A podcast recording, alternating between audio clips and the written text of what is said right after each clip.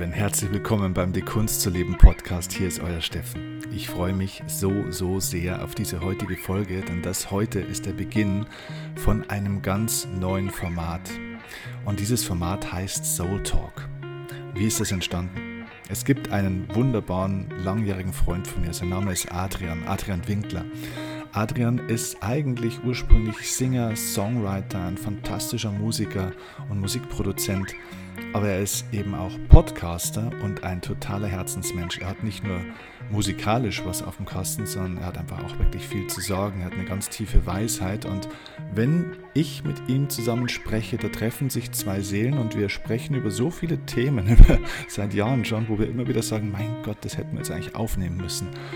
Und wir haben uns oft die Frage gestellt, was macht eigentlich so ein gutes Gespräch aus? Warum funktioniert das bei uns so gut? Wir sind darauf gekommen, dass hier eben nicht zwei Köpfe miteinander reden, wo der eine versucht, dem anderen was einzureden oder zu beschulen oder zu belehren, sondern zwei Seelen sprechen miteinander, wo ich beim Thema tief in mich hineinschaue und das sozusagen, was in mir entsteht, auf den Tisch lege und er macht genau das Gleiche und so bringt jeder seins zusammen und es entsteht etwas Neues und unser Gedanke ist, dass wir das auch euch ermöglichen möchten, indem wir unsere Gespräche hier jetzt für dieses neue Format Soul Talk, Gespräche für die Seele, aufzeichnen.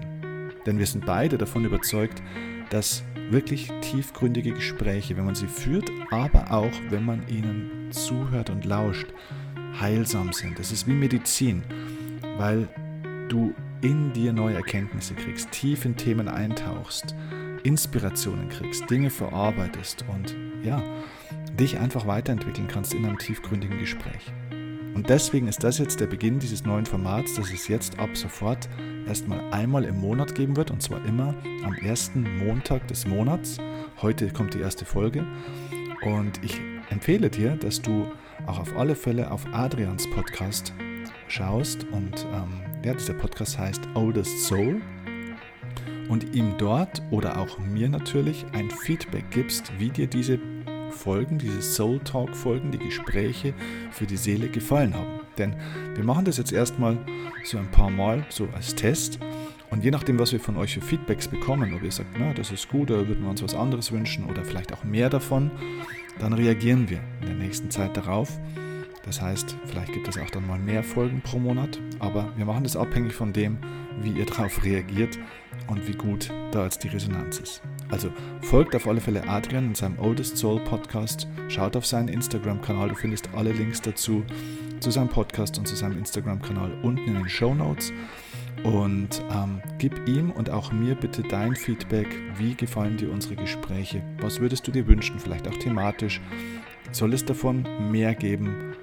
Ja, durch dein Feedback lebt dieser Podcast und ich freue mich wirklich wahnsinnig auf diese erste Folge Soul Talk, wo wir tatsächlich genau eingestiegen sind in diese Fragestellung, was macht eigentlich ein gutes Gespräch aus und warum sind so viele Menschen heutzutage vielleicht teilweise gar nicht mehr in der Lage, wirklich tiefe, gute Gespräche zu führen und was braucht es dafür, damit wir tiefgründigere, bessere Gespräche führen können mit den Menschen, die uns umgeben.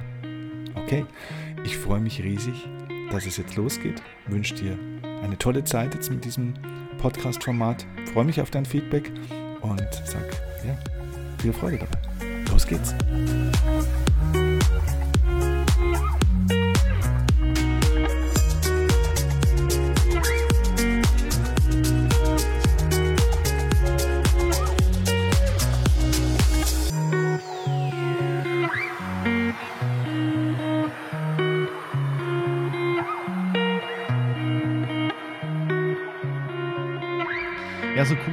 Dass wir das jetzt einfach durchziehen. Weil wir haben nach dem Seminar von dir mal, glaube ich, gesprochen, so, hey, boah, das müssten wir einfach alles mal aufnehmen, was wir uns da ständig so zu erzählen haben. Und ich finde es so geil, dass wir das jetzt einfach umsetzen.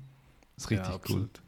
Richtig ja, cool. absolut. Nach jedem Gespräch bin ich heimgefahren und habe mir gedacht, warum haben wir das nicht aufgenommen? Ne? Also da waren so viele Impulse dabei, Inspirationen für einen selber. Es ist so mhm. viel Neues entstanden, wo du sagst, das wusste ich eigentlich davor nicht. Und das ist ja eigentlich so ein bisschen der Gedanke dahinter, ne? dass wenn nicht zwei Köpfe miteinander sprechen, hm. sondern wenn halt zwei Herzen oder zwei Seelen miteinander sprechen, dann entsteht was Neues sozusagen. Hm. Ne? Man, man, zieht nicht einfach nur sein Wissen aus seiner Schublade raus und versucht es dem anderen irgendwie so hinzuwerfen, mhm. sondern irgendwie, man, man, man, ist einfach in Verbindung miteinander ne? und dann entsteht irgendwie was Magisches untereinander. An Erkenntnis, an Inspiration und das kann ich ehrlich gesagt das darf ich gar nicht zu laut sagen. Ne? Aber das kann ich eigentlich nur mit dir. ja, es hört ja niemand zu. Das darfst du Es hört sagen. niemand zu. Ja, die Türen sind zu. Aber äh, da gibt es übrigens äh, einen schönen Satz. Ich habe mich ein bisschen vorbereitet trotzdem auf unser Gespräch heute. Es gibt einen schönen Satz, ähm, den habe ich gefunden. Und zwar von äh, Elias Canetti. Sagt er der was? Nee. Nie gehört. Das, ist, äh, das war ein bulgarischer äh, äh, Literatur-Nobelpreisträger 1981. Mhm. Und der hat mal den Satz gesagt, man mag drei oder 4.000 Menschen gekannt haben, man spricht aber nur immer von sechs oder sieben. ja. Das ist genau ja. der Punkt. Ne? Das, mhm. mit wie vielen Leuten redet man eigentlich am Tag? Aber man redet halt nur. Aber wirklich ein Gespräch führen ist schon nochmal was anderes, oder? Ja, absolut. Total. Und ich habe mir da auch Gedanken gemacht was ist denn eigentlich wirklich der Grund, warum man mit manchen so einen Flow-Talk hat? Weil das kennst du ja auch, wenn man dann irgendwie mhm. nach drei, vier Sätzen ist im Prinzip eigentlich alles auserzählt und man steht dann nur noch da und denkt sich, ja, wer sagt jetzt was, ne? Oder wer geht dann als erstes? ja. ähm, und bei manchen Menschen, bei wenigen Menschen ist es dann eben so, dass man einfach dieses Ping-Pong hat, so, ne? Dieses, man wirft sich einfach Inspirationen ins Körbchen, so, weißt du, und dann denkt man sich so, vielen Dank, dass du mir das mit mir geteilt hast und vor allem, man teilt ja dann auch einfach ganz oft ähm, Inspirationen mit dem anderen, wo man selbst gar nicht wusste, dass es für den anderen eine Inspiration ist. Man erzählt halt einfach so aus seinem eigenen Leben, ne? und ich glaube, mhm. dass das einfach das Allerwichtigste ähm, ist. Und ich habe mir auch nochmal gedacht, was ist denn eigentlich genau die, die Ursache wenn ich mir denke, wow, mit dem kann ich richtig geil reden. Mhm. Und ich bin immer auf den Schluss gekommen, zum Beispiel bei dir ist es auch so, wenn wir reden, auch jetzt gerade, das merke ich jetzt auch gerade wieder, ist es so, wenn ich das Gefühl habe, der andere ist gerade voll, voll am Start. Der ist quasi wirklich mit der Aufmerksamkeit im Gespräch und kann einfach es auch mal aushalten, zuzuhören. Und das ist wirklich manchmal so dieses Aushalten. Ne? Mhm. So, ich möchte jetzt auch von mir erzählen. Ich habe auch viel zu erzählen. Und genau das einfach nicht zu machen, sondern einfach dem anderen wirklich das gesehen werden schenken. Ne? Wow, mhm. ich, ich versuche genau das, was du jetzt sagst, zu spüren. Und dann kommen ja genau eben die Impulse. Wow, ja, das, das kenne ich oder das kenne ich nicht. Ähm, und dann gibt es eben diesen Schneeballeffekt, dass man eben zuhören kann. Und ich glaube, dass das mitunter schon eine Fähigkeit ist, die wir nahezu fast schon neu erlernen müssen, glaube mhm. ich, weil das durch den modernen Kommunikationsumgang einfach auch verloren gegangen ist, richtig achtsame Gespräche zu führen und den anderen auch ausreden zu lassen, zum Beispiel. Mhm. Und ich kann mich noch daran erinnern, Dale Carnegie hat in seinem Buch geschrieben, ähm, wie man Freunde gewinnt. Mhm. Da war er, glaube ich, irgendwie auf eine Hochzeit eingeladen und er, er ist da alleine hingegangen und war dann neben so einem Typen gesessen den ganzen Abend und er hat gefühlt bis um zwei in der Früh einfach fünf Fragen gestellt. Ne? Und das war's. Ansonsten hat nur der Typ gesprochen und beim Verabschieden hat der Typ ihn in den Arm genommen und hat gesagt, vielen Dank, das war das mit Abstand beste Gespräch, was ich jemals in meinem ganzen Leben hatte, ne? weil die Leute einfach das auch gar nicht mehr gewohnt sind, dass jemand einfach nur aufmerksam zuhört und vor allem dann einfach die aus Interesse heraus richtigen Fragen stellt. Hm. Und dann, glaube ich, entsteht ein richtig geiles Gespräch. Und das ist ja auch so ein bisschen der Grundtenor von dem, warum wir uns heute unterhalten, weil, ähm, weil wir gemerkt haben, wir führen gute Gespräche und heute äh, drüber reden, was sind denn eigentlich gute Gespräche? Das Ganze genau. auch mal so ein bisschen ähm, mit, ja, vielleicht auch analytischem mhm. Herangehensweise ein bisschen zu betrachten, was sind denn eigentlich gute Gespräche, um vielleicht mhm. eben auch, das ist ja auch immer der, der Grundpfeiler, Bewusstheit, dass man vielleicht einfach in das nächste Gespräch mit noch ein bisschen mehr Bewusstheit reingeht. Mhm. Schaue ich währenddessen die ganze Zeit aufs Handy oder, äh, oder denke ich mir, ähm, oh, jetzt muss ich noch das und das machen und so weiter. Und ich glaube, dass dann eben richtig geile Gespräche entstehen, wenn wir, ja, wie immer, wenn das Leben geil wird, dann sind wir im Hier und Jetzt. Ne? Und so ist auch ein Gespräch. Wenn das Gespräch geil wird, dann ist jeder gerade am Start und ist jeder gerade da.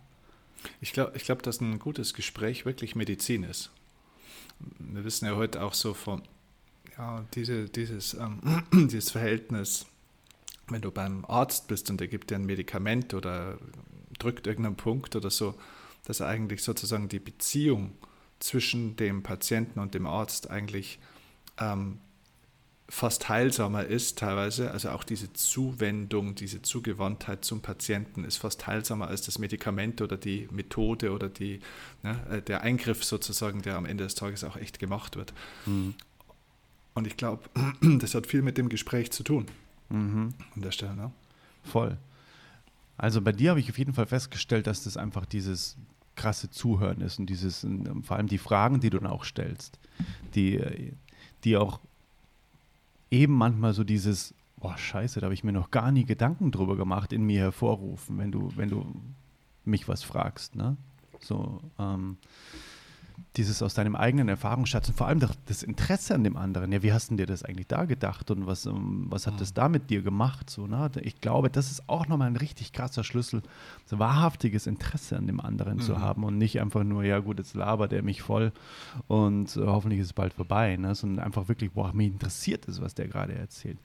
Ähm, wie ist es bei dir? Ähm, wann hast du ich festgestellt, boah, das war jetzt echt ein geiles Gespräch ja? und ich glaube, dass es mitunter da mit zu tun hat. Ja, ich, ich glaube, es geht tatsächlich wirklich über dieses Zuhören hinaus. Also ich hatte immer den Eindruck, dass es ein, ein tolles Gespräch war, wenn, wenn man sozusagen in diesem, Geschmel in diesem Gespräch ein bisschen verschmolzen ist, sozusagen. Ne? Also hm, ich versuche das den Leuten auch immer ein bisschen zu vermitteln, dass es einen Unterschied gibt zwischen Zuhören und Reinhören in jemanden. Ne?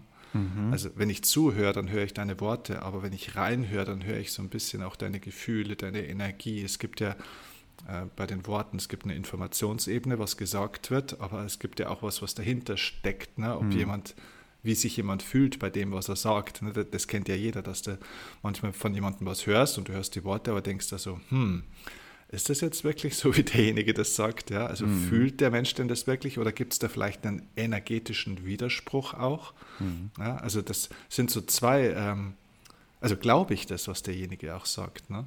Mhm. Und wenn das so total authentisch ist, dann auch, ähm, dann finde ich, entsteht auch so eine totale Vertrautheit. Dann kann ich mich dem total öffnen, weil ich, ja, weil ich das Gefühl habe, dass derjenige auch echt wahrhaftig ist in dem, was er sagt.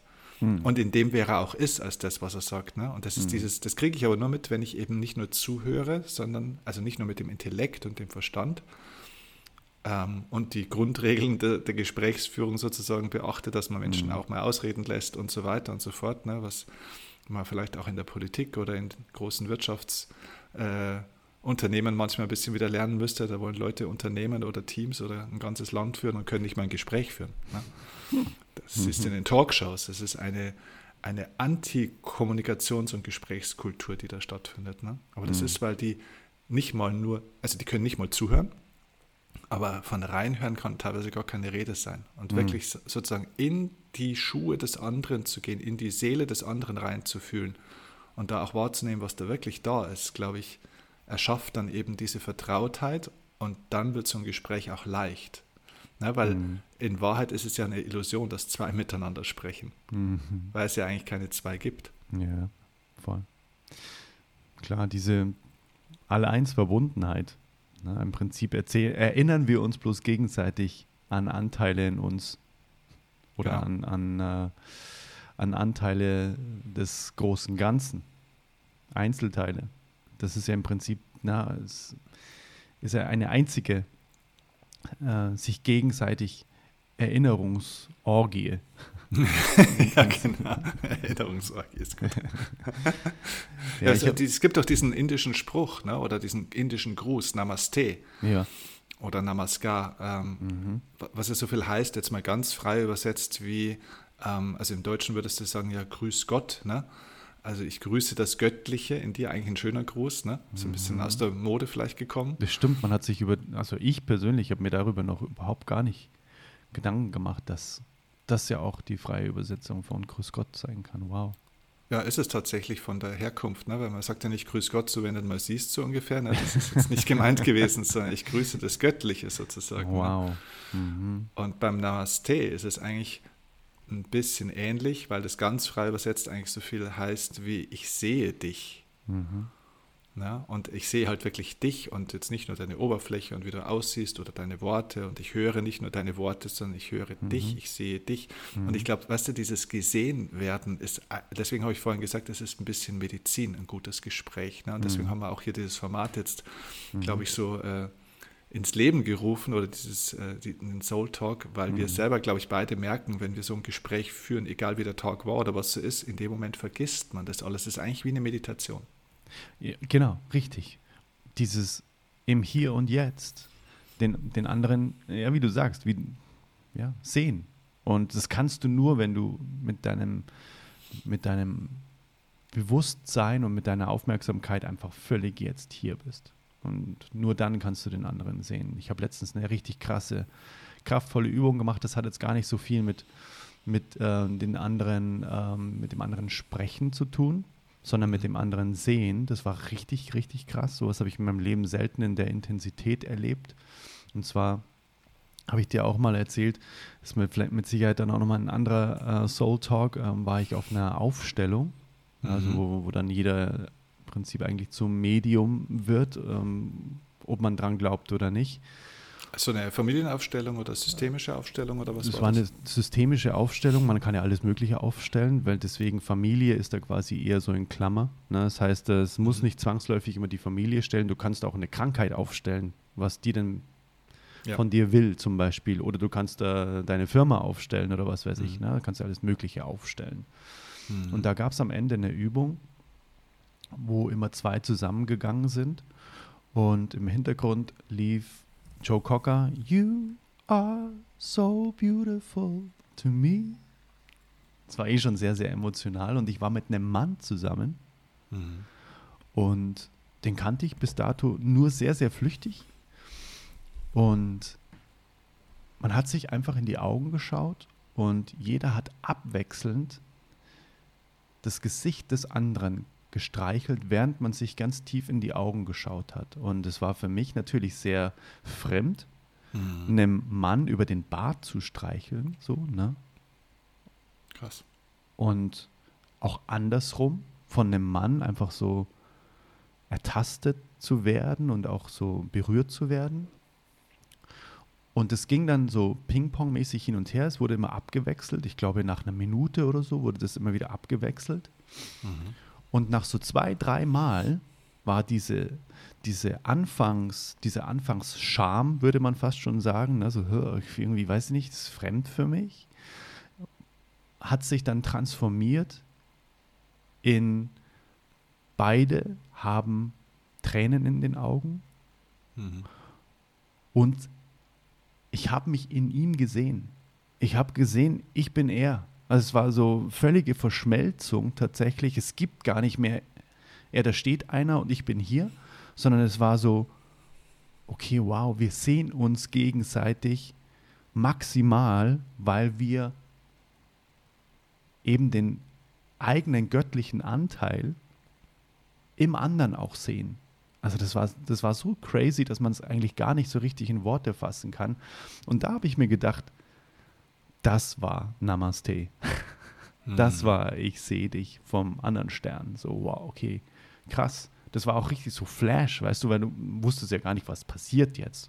Und mhm. es hat schon so crazy-mäßig angefangen, indem man sich einfach in die Augen geschaut hat und nonverbal ausgemacht hat, wer fängt an zu streicheln.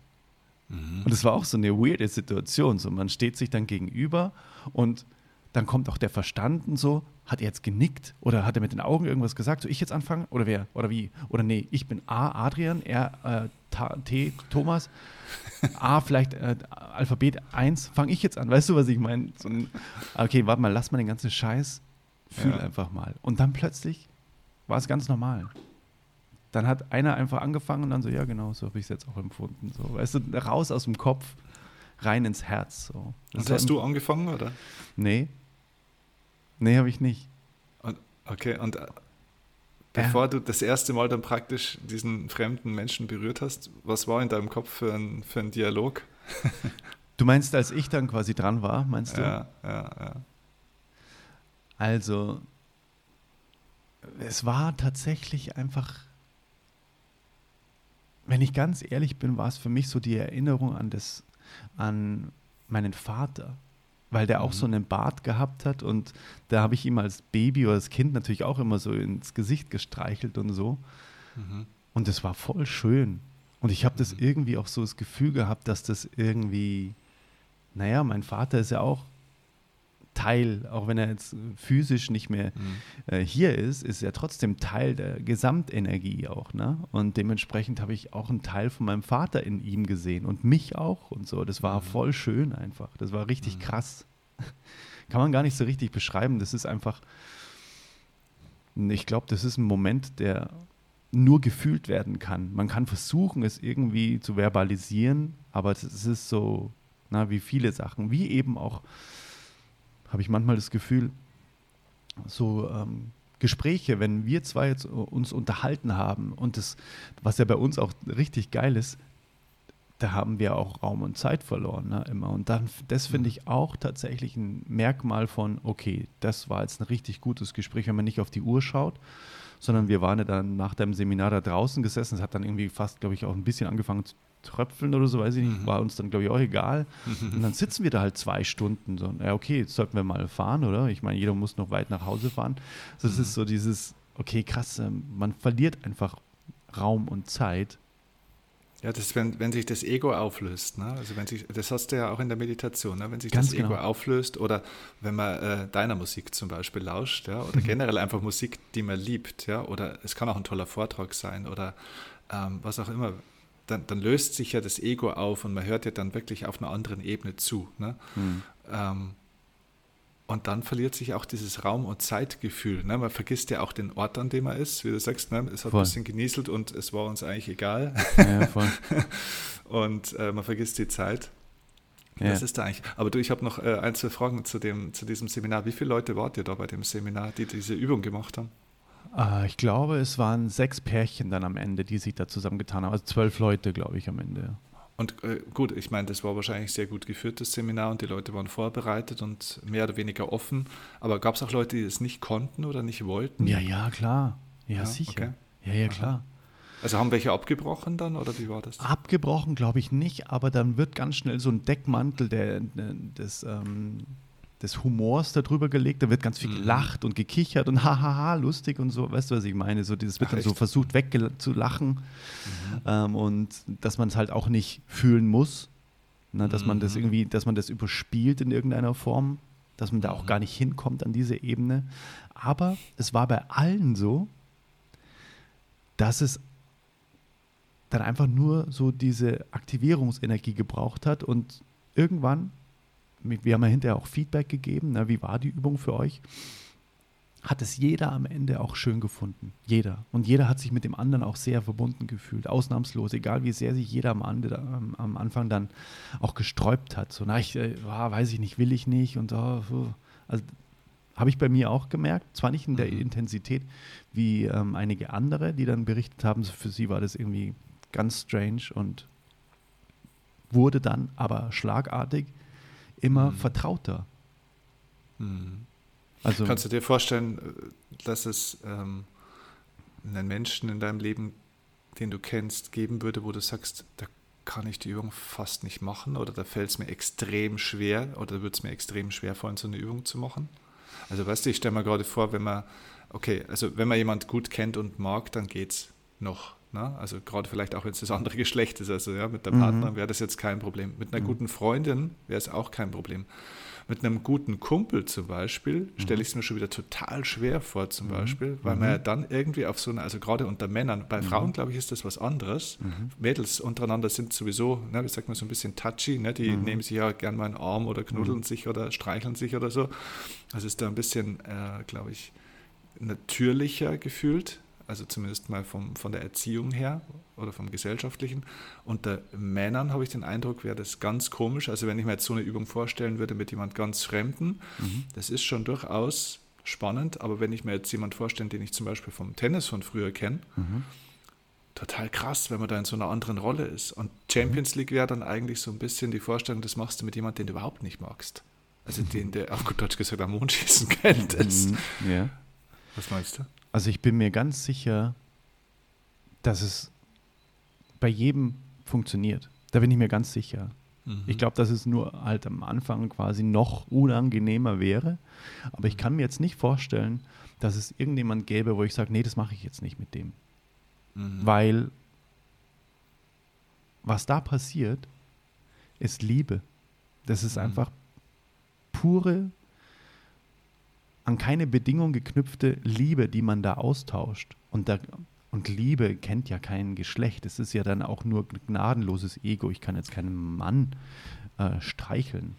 Mhm. Das ist ja, das ist ja nur eine Illusion, ähm, der man da gesellschaftlich irgendwie vielleicht aufsitzt oder wie auch immer. Wobei das für mich gesellschaftlich auch überhaupt keine Relevanz spielt, ob sich jetzt Männer oder Frauen oder so Mhm. wie auch immer ähm, Mhm. äh, lieben.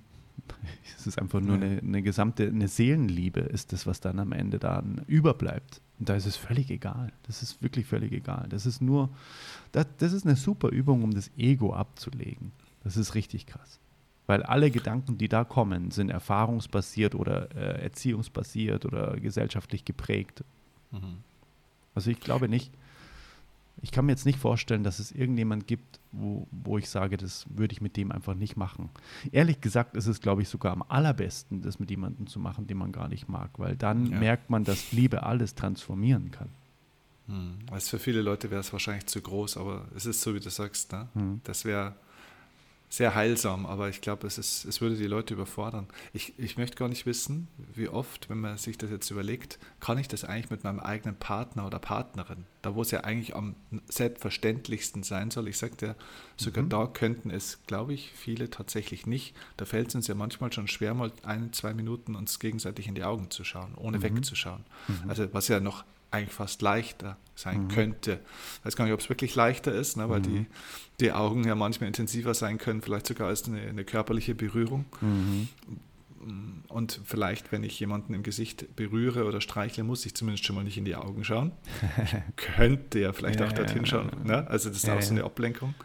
Mhm. Und aber ich habe gerade so überlegt, während du das so erzählt hast, eigentlich, weil ich meine, jetzt kann man selten irgendwie zu seinem Nachbarn, mit dem er irgendwie einen Streit hat, oder zu irgendjemand hingehen kann und sagen, jetzt stellst du dir mal fünf Minuten oder zwei Minuten hin, ich muss dich jetzt mal ein bisschen antatschen. Mit so einem Ghetto Blaster. You are so beautiful. So auf dem Arm.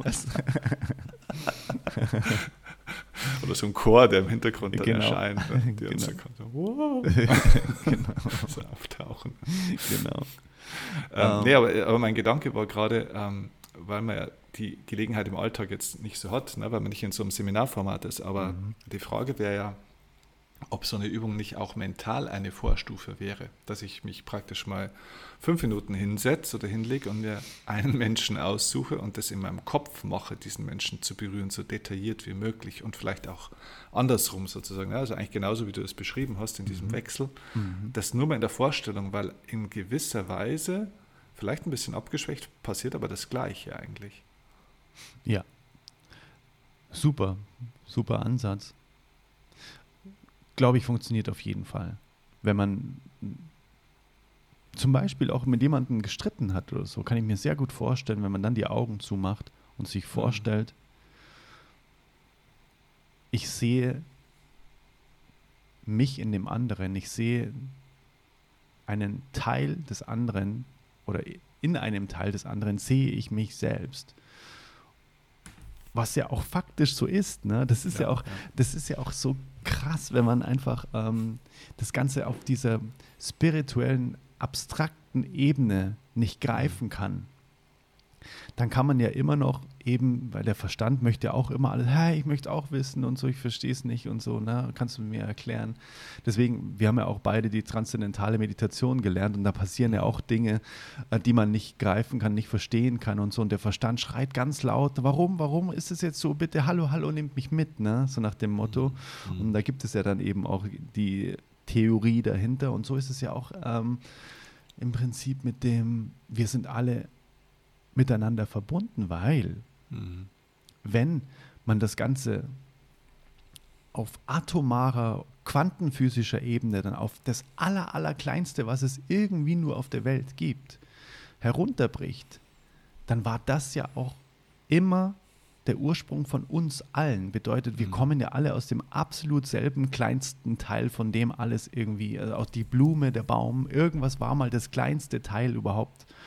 Und aus, aus diesem entstehen wir ja letztendlich alle. Also sind wir irgendwann mal, waren wir ja quasi alle das Gleiche. So, ne? Das ist ja eigentlich äh, total absurd und krass, wenn man sich das mal vorstellt. Auch das kann natürlich den Gedanken oder die, die Vorstellung komplett sprengen und überfordern. Aber das ist für mich ehrlich gesagt auch immer dieses, ja klar, der andere ist auch zu einem Miniteil mindestens auch genau aus dem gleichen Ursprung wie ich.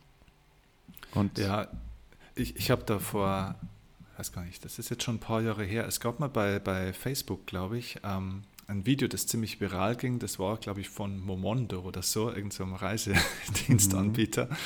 Da gab es ein ziemlich cooles Werbevideo. Weißt du, wovon ich spreche? Nee. Dieses, da ging es um eine, ich glaube, das Video hieß, das findet man vielleicht sogar noch irgendwo, DNA Journey.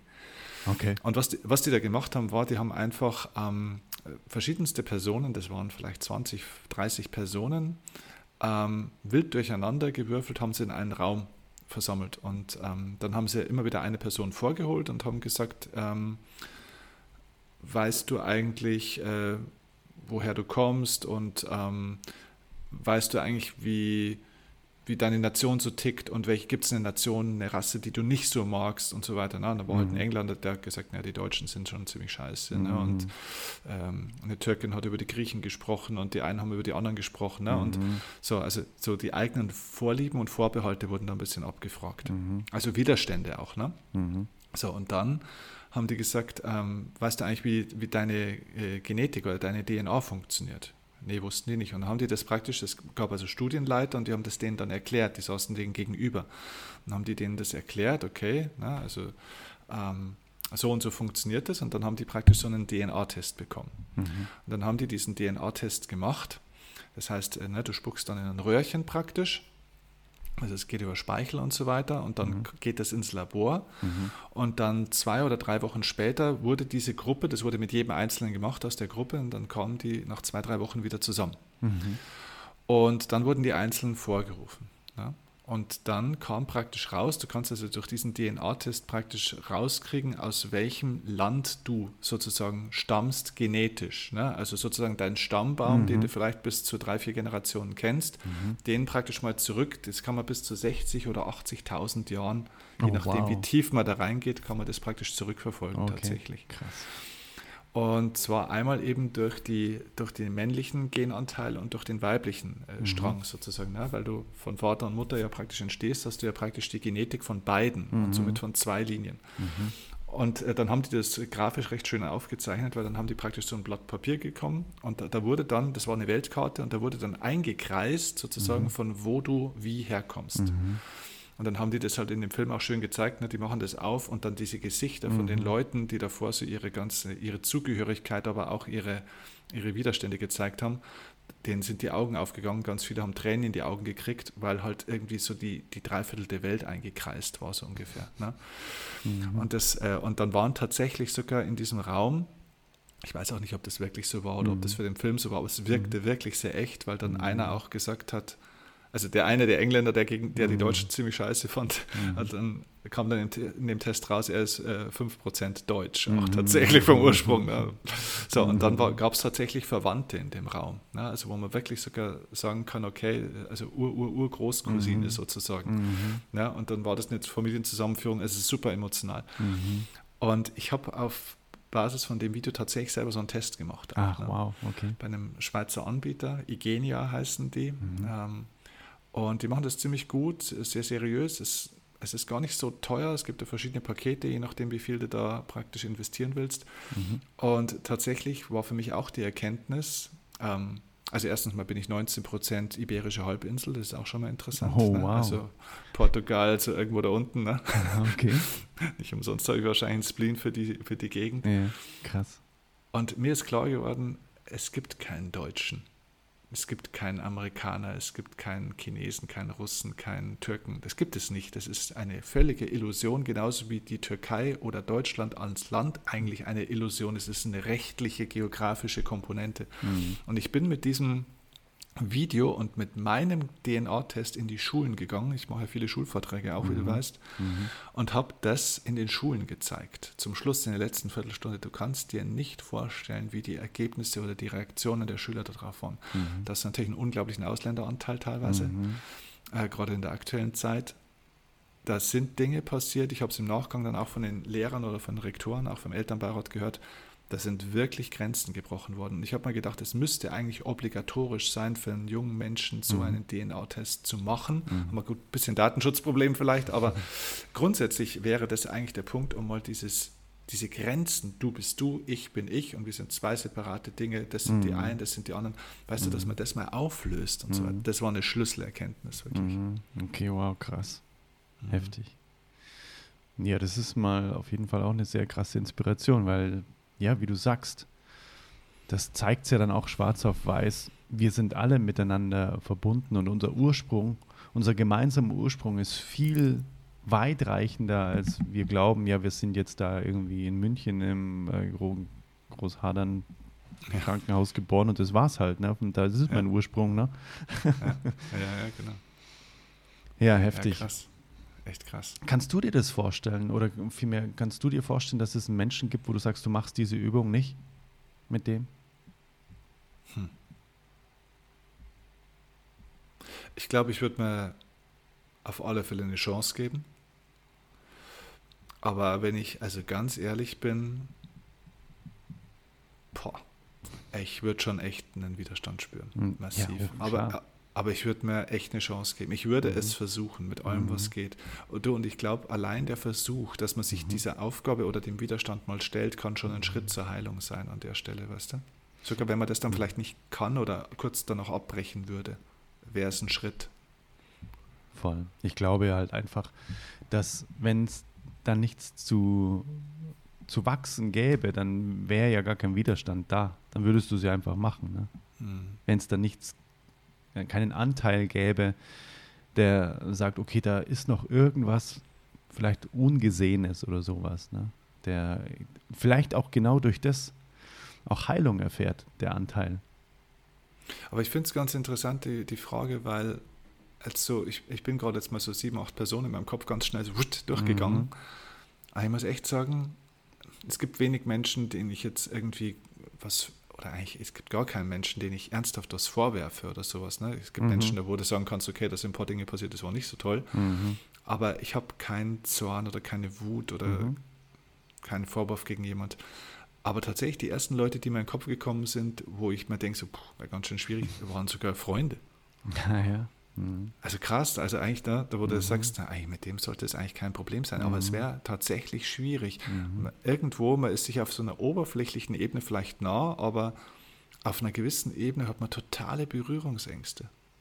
Hat es, hat es dann damit was zu tun, dass man, dass man das sofort mit was Sexuellem verbindet? Dass man dann irgendwie sich denkt, okay, wenn ich jetzt den streichel, ähm, das ist ja quasi schon eine Vorstufe von irgendwie was Sexuellem, dass man das überhaupt gar nicht, ähm, dass man das quasi zu, mh, naja, zu behaftet sieht am Ende, dass es dann gar nicht um das geht, dass man es fließen lassen kann, dass es egal ist, was für ein Geschlecht. So.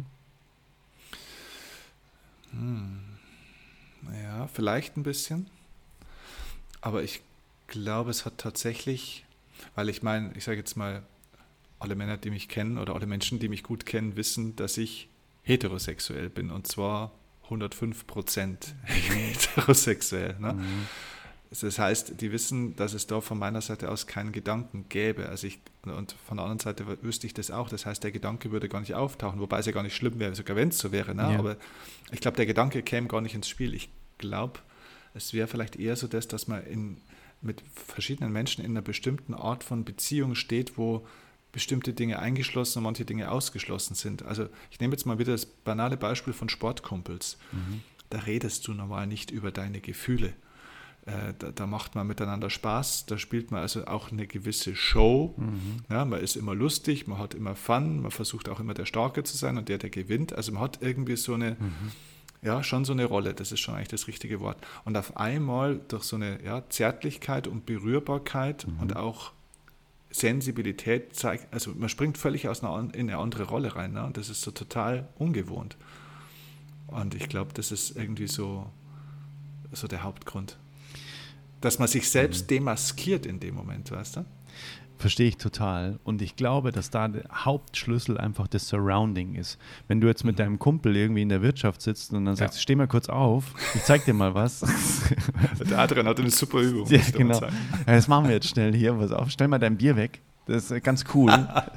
Dann ist es natürlich was anderes, wie in so einem Setting, wo eh alle offen sind, dass jetzt gerade irgendwas passiert, was man nicht versteht. Weißt du, was ich meine? Wie jetzt in so einer Aufstellung zum Beispiel. Da gehen ja alle mit dem Mindset schon hin, okay, ich habe auch Angst, also es war bei mir zumindest so, ich habe Angst verspürt. Es hat mich geängstigt, so was da wohl passiert na, mhm. natürlich auch Klass, der klassische Gedanke von Kontrollverlust. Was ist, wenn ich da als Huhn rumlaufe und dann irgendwie ein Ei in die Ecke mache? Weißt du, was ich meine? Ja. Und ich kenne mich nicht wieder so. Wow, oh Gott. Ähm, ich glaube, das ist der, der Hauptgrund, glaube ich, dass das ist, oder ich glaube, das ist der, die Hauptvoraussetzung, dass das Surrounding einfach auch passt für so, so eine Übung. Mhm. Also wenn du jetzt da ich stelle mir das gerade so vor, ne, so ein Matchball. und dann so, yeah, ich habe gewonnen, komm mal kurz ans Netz, ich zeig dir mal.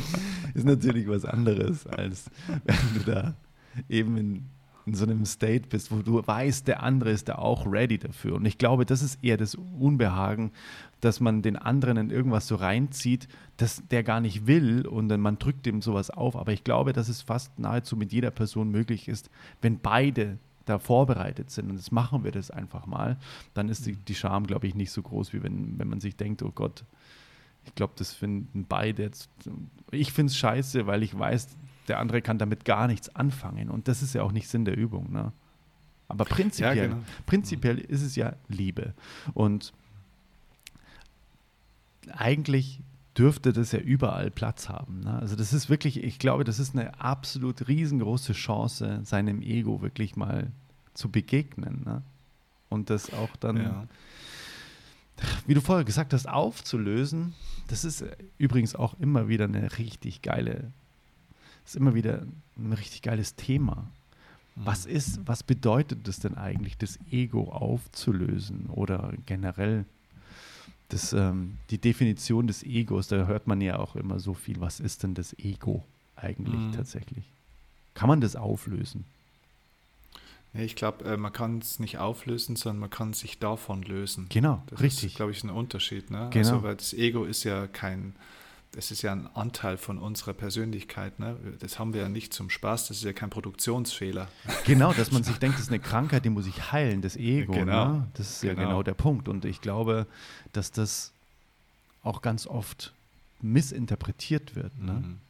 Total, total. Ne? Das ist ja genauso wie mit dem Verstand, ne? wo die Leute sagen, na, ich bin so ein Kopfmensch. Wie wenn der Kopf was Schlechtes wäre. Ja, genau. Den Leuten wünschen, sie würden ihn öfter mal benutzen, manchmal auch. Ne? ja. Aber es ist ja nicht das Problem, dass man denkt. Das Problem ist, dass man manchmal nicht mehr aufhören kann zu denken. Mhm. Ja, genau. Ja? Und auch das Ego ist was, das brauche ich ja hier als Werkzeug, um dieses menschliche Leben leben zu können. Ja? Mhm. Im Ego ist ja zum Beispiel die Erinnerungsfähigkeit drin, im Ego ist Entscheidungsfähigkeit drin. Wenn die Leute heute sagen, du darfst nicht mehr urteilen, mhm. du, du kannst gar nicht aufstehen ohne zu urteilen, weil du musst ja zumindest schon mal ein Urteil treffen, bleibe ich liegen oder stehe ich auf? Ziehe ich mich heute an oder laufe ich nackt rum? Ja? ja Ziehe genau. mir die blaue oder die grüne Hose an? Mhm. Also ich muss ja ständig Entscheidungen treffen und das ist ja ein Urteil. Mhm. Aber das, was gemeint ist, ist praktisch das Verurteilen ja. und das ist ja eine negative Wertung. Mhm. Und so ist das Ego halt ein Anteil von uns, aber ich bin nicht mein Ego. Ne?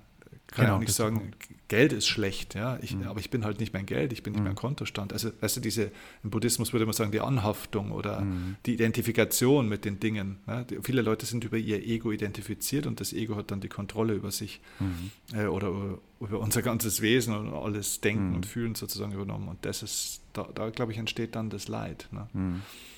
Hast du Tools, wo du merkst, du bist jetzt im Ego und wenn du es merkst, was, was du dann machst? Ja, äh, manchmal ist es ja auch gut, im Ego zu sein, zum Beispiel. Ne? Also, wenn du das bewusst machst, ja. Genau, genau. Mhm. Es geht, genau, das ist der Punkt. Ne? Es geht um Bewusstsein. Wenn ich bewusst im Ego bin und sage, in dem Moment ist das Ego auch äh, notwendig. Also was weiß ich zum Beispiel, also einfach rationale Entscheidungen in Bezug auf mein Unternehmen, mhm. wenn ich mhm. Entscheidungen treffen muss, die darf ich auch sehr wohl aus dem Ego mal treffen. Also das heißt ja nicht, dass die jetzt ego, also natürlich sind die egoistisch, aber das heißt nicht, dass die schlecht sind in dem Sinne mhm. sozusagen. Ne? Mhm. Da, da braucht es eine Analytik, da braucht es eine Ratio. Ich sollte vielleicht nicht nur aus dem Ego entscheiden. Mhm. Ja, da dürfen schon auch andere Komponenten auch dazu kommen. Mhm. Aber das Ego ist dann schon wichtig. Und ich versuche einfach mh, hm, immer zu schauen, okay, also wenn schlechte Gefühle kommen, Mhm. Da kannst du sicher sein, dass das Ego immer mit im Spiel ist und da kann man sich die Frage stellen, okay, ist das jetzt noch gesund? Hilft das jetzt? Ne? Weil das Ego findet dann manchmal keine Lösung auf, mhm. dieses, auf diese Frage. Und dann kann ich mir die Frage stellen, okay, wo gäbe es denn vielleicht eine Lösung? Ne? Mhm. Vielleicht außerhalb des Egos. Mhm. Und dann sind wir bei Themen wie Meditation oder eben auch andere Dinge, wo man dann lernen kann, sich von diesem Ego zu befreien in dem Moment für einen gewissen mhm. Zeitraum zu befreien, nicht grundsätzlich für immer, mhm. ist nicht zu zerstören, sondern sich mhm. zu befreien, sich zu lösen davon. Mhm. Und das geht dann nicht nur in der Meditation, sondern wenn man eben regelmäßig meditiert oder einfach diese Arbeit macht, mhm. generell oder sich auf dem spirituellen Weg befindet oder ein spirituelles Leben beginnt zu führen, dann kann man das auch im Wachzustand. Mhm. Muss man sich nicht ins Eck setzen und äh, die Räucherstäbchen anzünden, mhm. sondern es mhm. geht auch so. Es geht beim Autofahren, kann man sich mhm. auch vom Ego lösen. Mhm. mhm. Oder in einem Gespräch zum Beispiel. Das wäre zum Beispiel doch mal toll bei Gesprächen, ja, genau. wenn man im Ego anfängt oder mal das Ego kommt im Gespräch, dass man dann aber im Rahmen des Gesprächs, wenn es dann zum Beispiel mal emotionaler wird, wieder sich vom Ego löst und dann wieder zurückfindet in eine höhere Ebene, wie das Gespräch dann stattfinden kann. Atem, was ist für dich das Tool?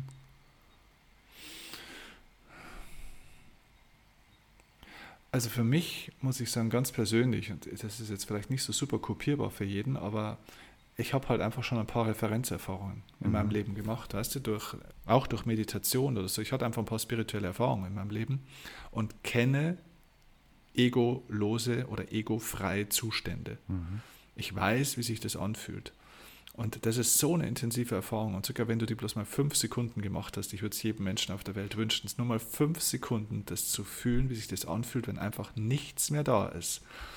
Ähm, also nichts von dem, womit wir uns sonst zu identifizieren. Mhm. Nichts ist es ja nicht wirklich. Ne? Mhm. Eigentlich ist es ja alles. Ne? Mhm. Ja. Mhm. Genau. Und ähm, und diesen, weißt du, ich habe so eine Art wie so einen Referenzpunkt an der Stelle auch. Und ich mache mir dann einfach nur bewusst, also ich denke dann einfach nur in dem Moment an diesen Zustand. Also ich erinnere mich, das ist ja auch ein schönes Wort, ne? Mhm. sich erinnern, ins Innere zu schauen und dann einfach sich bewusst zu machen, hey, pass auf, das ist das, worum es geht. Ja? Also wieder ausrichten sozusagen auf das, worum es geht. Und das hilft mir tatsächlich, ähm, mhm um rauszukommen aus diesen Egoismen sozusagen. Mhm. Also um es in einer banalen Sportlersprache zu sagen, zu sagen mhm. ich wechsle einen anderen Spieler ein. Mhm. Okay. Ah. Ne? Mhm. Äh, einen, der praktisch sozusagen mit einer anderen Erfahrung oder mit einer anderen Perspektive auf die Dinge kommt. Mhm. Und ähm, ich versuche da auf eine andere Ebene zu gehen. Was auch helfen kann, glaube ich, ist so dieses Beobachten Voll. der Situation. Voll. Ne? Das wollte ich auch gerade sagen. Mhm. Ja so die Balkontechnik nenne ich das immer. Ne? Du stellst dir vor, gehst in den dritten Stock, gehst mhm. den Balkon, der ist natürlich schön eingerichtet mhm. mit orangen, äh, mhm. äh, wie sagt man, Sonnenschirm und mhm. hast irgendwie dein, dein Lieblingsgetränk und fünf mhm. Palmen drumherum und das ist mhm. schön. Und du schaust dir von oben sozusagen diese Situation, wo du da unten ausflippst oder jemand anders ist vielleicht negativ oder gerade traurig äh, oder diskutiert mit dir und schaust es von oben mal an und wirst Beobachter von der Situation. Ja, genau. Schaffst also so einen Raum, nennt man in der Psychologie Dissoziierung. Mhm. Ja, das Voll. ist hilfreich. Mhm. Voll. Das kann ja jeder. Das ist das Geilste. Ne? Wir können uns ja immer selbst beim Leben zuschauen. Das ist ja, mhm. das ist ja nichts, was, was total abstrakt ist, sondern diese Kraft hat jeder.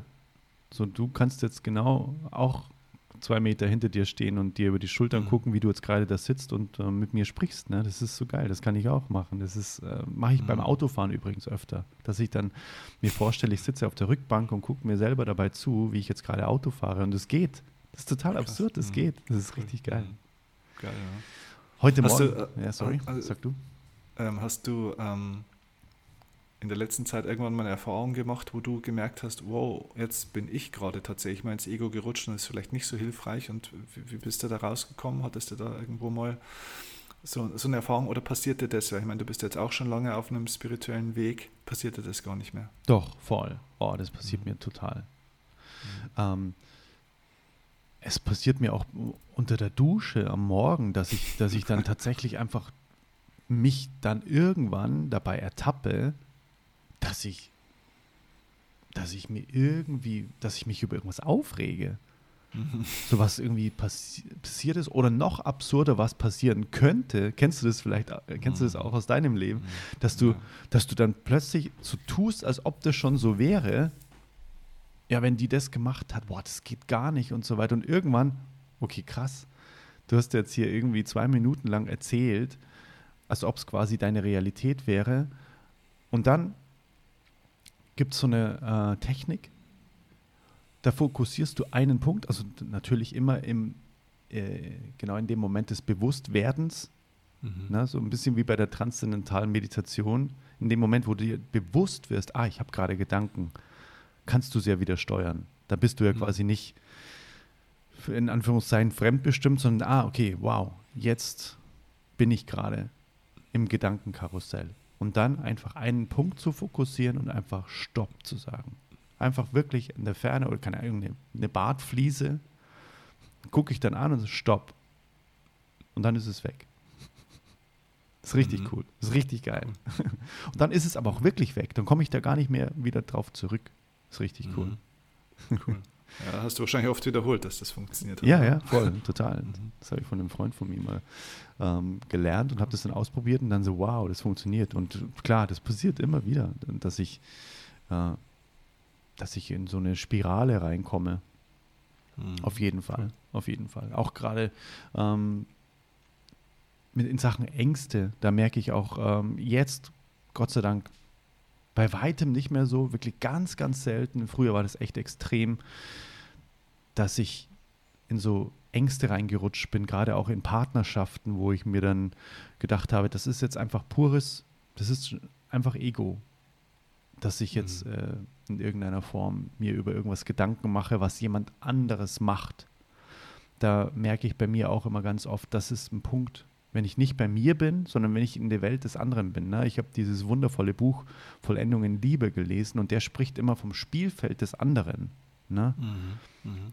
Das Einzige, was deine Aufgabe ist, egal welche Beziehung, na, wir beide haben ja auch eine Beziehung, ich habe eine Beziehung zu allem in der Welt, ne? in irgendeiner mhm. Form. Und eine Beziehung besteht egal wo auf der Welt, egal zu wem auf der Welt, egal ob es eine Beziehung zu einem Tier, zu einem Gegenstand sogar ist, es besteht immer nur aus zwei Komponenten. Der anderen Hälfte und deiner Hälfte. Immer. Es gibt keine mhm. Dreierkonstellation. Wenn, dann ist es wieder eine Beziehung zwischen jedem Zwei. der einzelnen ähm, ja. Mitglieder. Ja. Und deine Aufgabe ist es immer, immer, immer, dich um deinen Teil der Beziehung zu kümmern und nicht in das Spielfeld des anderen zu gehen. Was macht der wohl? Was macht der nicht? was macht er falsch? Das ist nicht deine Aufgabe. Kümmere dich um deine Hälfte des Spielfeldes. Und diesen Satz, habe ich so verinnerlicht. Und immer wenn ich mich dabei ertappe, jetzt hat der das und das gemacht und so, na, kümmere dich einfach um deine Hälfte. Das ist so heilsam, weil das hast du immer in der Hand. Ne? Mhm. Dich um die, cool. um, um deine Seite des Netzes zu kümmern, weißt du? Ja, um in der genau. Tennissprache zu bleiben. Das ist ja im Prinzip die perfekte Metapher. Total. Das ist witzig, ich habe das den Tennisschülern immer gesagt, pass auf, das Match findet nur auf deiner Seite statt. Ja, genau. Richtig, ganz genau. Ganz genau, richtig. Und das ist die perfekte Metapher fürs Leben. Mhm. Krass. Richtig gut. Wahnsinn, du. Apropos ähm, Zeit und Raum verfliegen. Ne? Jetzt sind wir schon wieder soweit. es ja. regnet ja nicht, Gott sei Dank. Gott sei Dank sitzen wir im Trocknen heute. Genau. Voll. Ich, ich finde, das war ein mega, äh, mega Auftakt hier für unser neues Format, oder? Finde ich auch, ja. Mega. Schönes Gespräch. Ja, richtig Spaß gemacht. Und wir haben Eines der schönsten so Dinge ist, dass wir jetzt regelmäßiger, noch regelmäßiger miteinander sprechen. Das stimmt. Das stimmt. Und wir haben ja gemeinsam äh, so eine Notiz, die wir quasi miteinander sharen. Und mhm. da hat sich ja jeder von uns mal irgendwie innerhalb von ein paar Minuten dann da so Themen äh, reingeballert, wo wir gesagt haben, ja gut, aber das reicht jetzt erstmal für einige Episoden. Ne? Also da kann man sich, glaube ich, darauf freuen, was da noch alles so passiert. Das stimmt. Voll. Wenn äh, aber jemand, der es jetzt gehört hat, natürlich mal eine Idee hätte, worüber man sprechen könnte, können, können dir gerne ja. dir oder mir einfach mal schreiben. Ja, oder? voll also, gerne. Wir sind für Vorschläge trotzdem offen, weil wir haben vor, das vielleicht ein bisschen öfter oder länger zu machen. Voll, absolut. Absolut. Ja. Soul Talk vom Allerfeinsten. Danke absolut. dafür, richtig geil. Ich sag dir danke. Dann würde ich gut. sagen, bis zum nächsten Soul Talk. Bis zum nächsten Soul Talk. Thema ist noch, noch zu verhandeln. Lass mal noch offen, ja. Genau. Wird noch ausgekattelt. Freue mich drauf. Bis dann. ciao, ciao.